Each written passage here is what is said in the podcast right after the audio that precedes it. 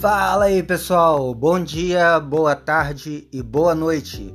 Aqui é Cristiano Alarcon com mais um episódio do seu canal de podcast Um pouco de tudo.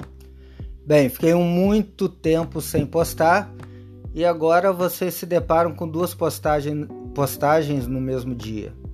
Bem, elas se fazem necessárias é, pelo assunto que está em pauta neste momento lá no Supremo Tribunal Federal, que visa a criminalização da homofobia.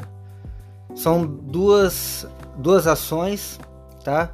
Uma é uma ADO de número 26, proposta pelo partido é, PPS. ADO é uma ação direta de inconstitucionalidade por omissão Tá? E uma outra ação que eu não vou me ater aqui agora, mas uma delas já é suficiente para a gente explanar o assunto aqui no momento. Bem, é, nessa ADO número 26, entre várias petições, uma parte delas me chamou, dela me chamou a atenção.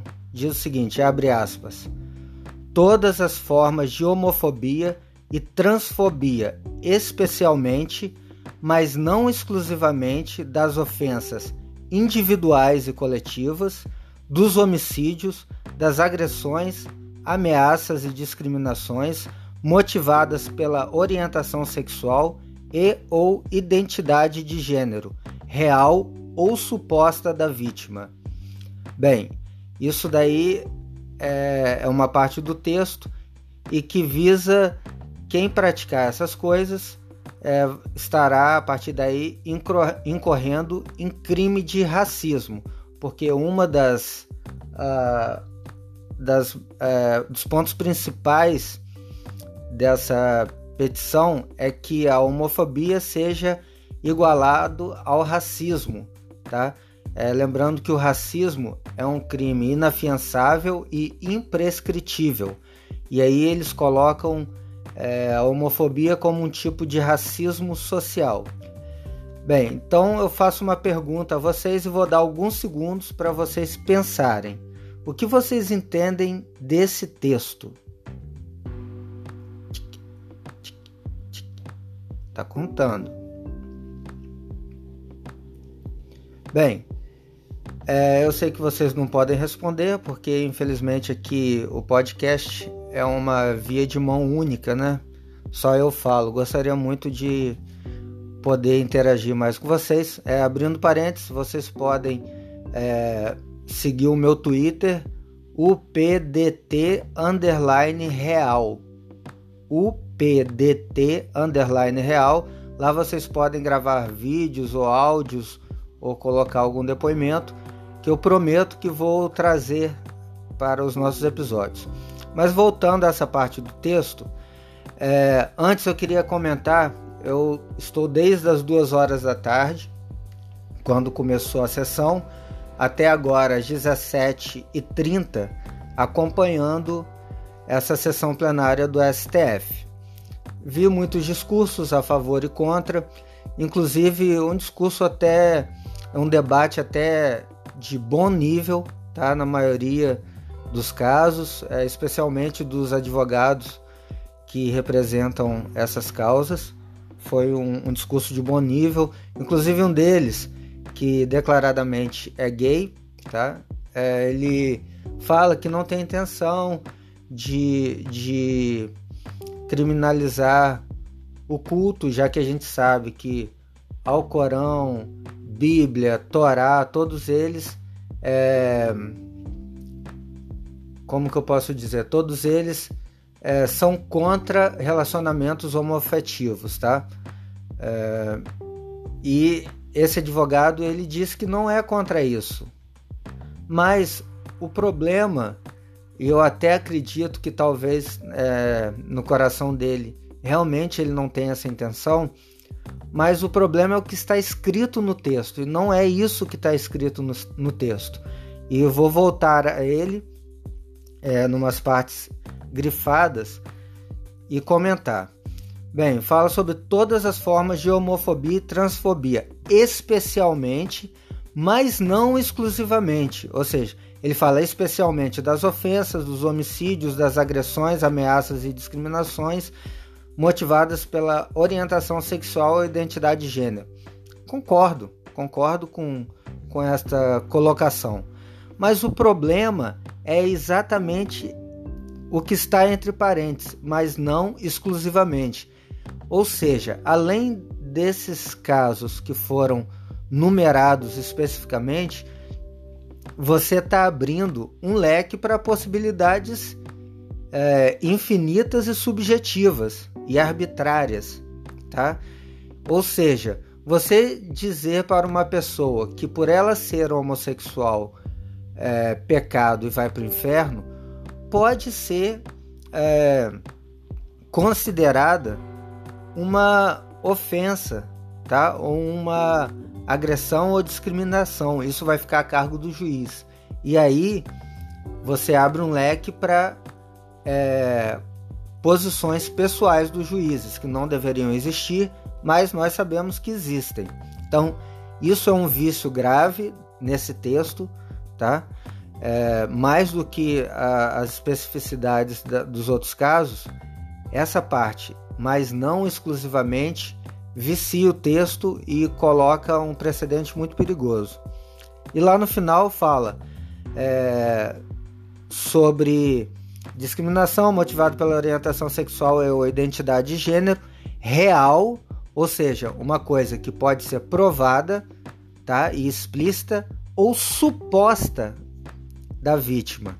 Ou seja, caso a vítima entenda que ela foi é, ofendida, ou seja, vai parte da vítima se sentir ofendida, isso também pode é, ser colocado como crime. O problema é que dependendo da, da, da como que eu vou dizer, dependendo da situação psicológica da vítima, pode estar fragilizada, ela pode entender é, um simples comentário, como que eu dei o exemplo, sobre quem os gays não vão para o céu, pode entender isso como discriminação e até ameaça.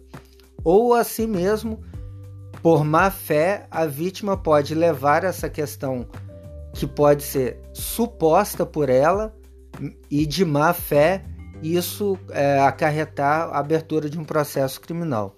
Esse é o perigo do texto tá? que eu gostaria de, é, de destacar. Mas fora essas questões, vamos falar de questões legais desse pedido. É, o pedido é, solicita que o judiciário declare a homofobia como crime exige que o Congresso aprove lei que assim defina e caso não seja aprovado, o Congresso seja responsabilizado civilmente. Inclusive, diz que enquanto não for aprovado pelo Congresso, as vítimas teriam que ser indenizadas, as vítimas é, de homofobia teriam que ser indenizadas pelo Estado. Ou seja, vai virar uma indústria da indenização, assim como existe com os supostos anistiados e torturados pela ditadura.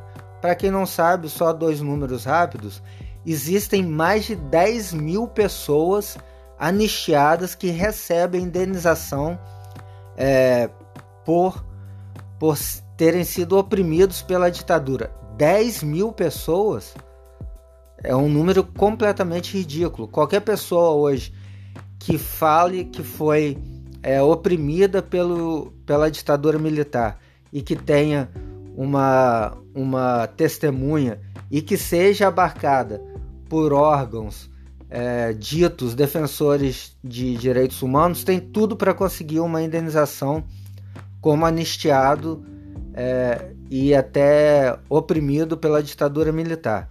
E entre 1995 e 2017, esses anistiados custaram aos cofres públicos 13,4 bilhões de reais.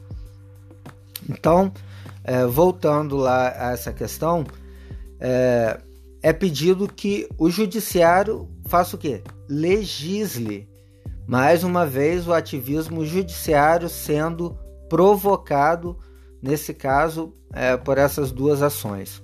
Mas como que funciona a aprovação de uma lei? Bem, deve ser exclusivamente feita pelo Congresso Nacional, aprovado nas duas casas, Câmara dos Deputados e é, Câmara dos Senadores, tá? E como que isso acontece? Existe as existem as eleições, elegem-se representantes que são afeitos às convicções e crenças dos eleitores.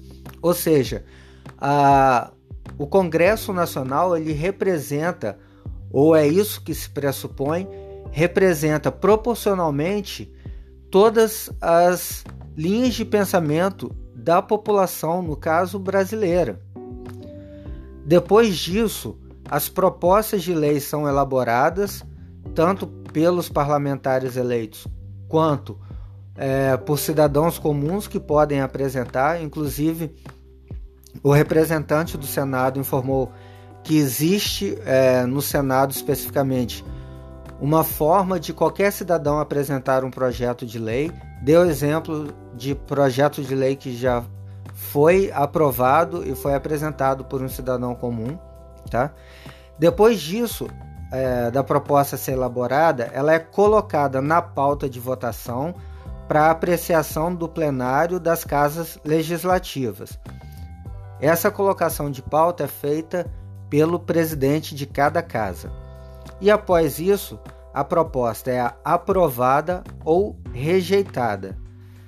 É, o que querem se colocar aí que o fato da proposta não ter sido aprovada nem rejeitada e ainda está em discussão, ou até mesmo de propostas terem sido rejeitadas, eles querem colocar os impetrantes dessas ações que se trata de omissão do Estado brasileiro. Mas isso não é correto, porque uma proposta não ser apreciada, ela representa a vontade da população ou da maioria da população, porque quem está lá representa proporcionalmente toda a população brasileira.